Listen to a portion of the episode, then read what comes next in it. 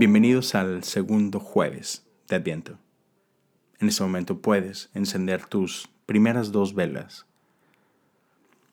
Preparamos nuestros hogares y aún nuestros corazones durante esta etapa de Adviento para un, para un viaje interior, un viaje de oscuridad hacia luz.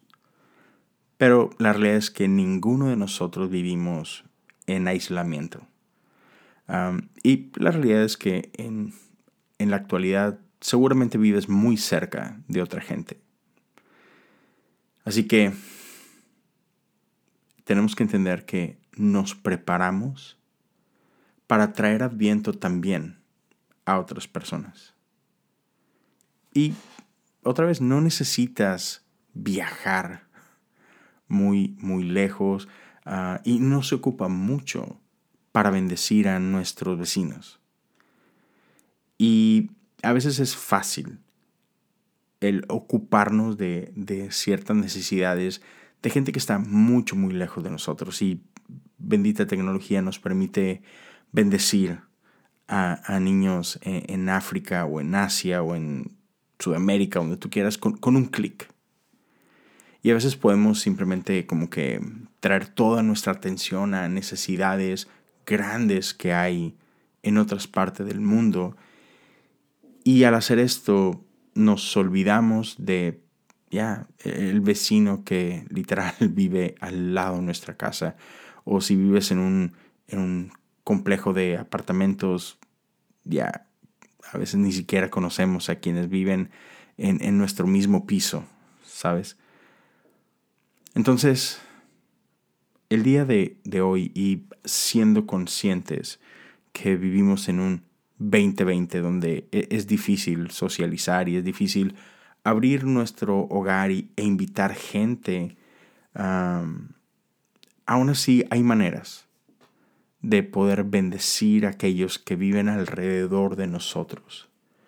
Es importante ah, reconocer que somos llamados a ser luz en medio de nuestro hábitat. no solo se trata de lo que podemos hacer lejos en un viaje de misiones, ni mucho menos es aquí, en casa. ¿Cómo puedo bendecir a aquellos alrededor de mí? El, el punto central de Adviento es Emmanuel, Dios con nosotros.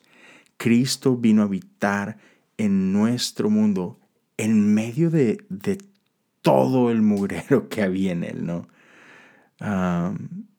ya, no, no, no, esperó a, a, que todo estuviera perfecto.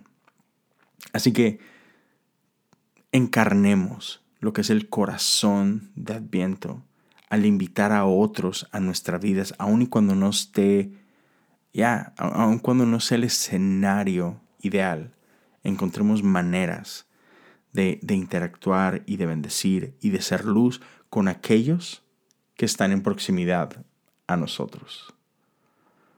Te invito a que leamos juntos el Salmo 37, versos 3 al 7.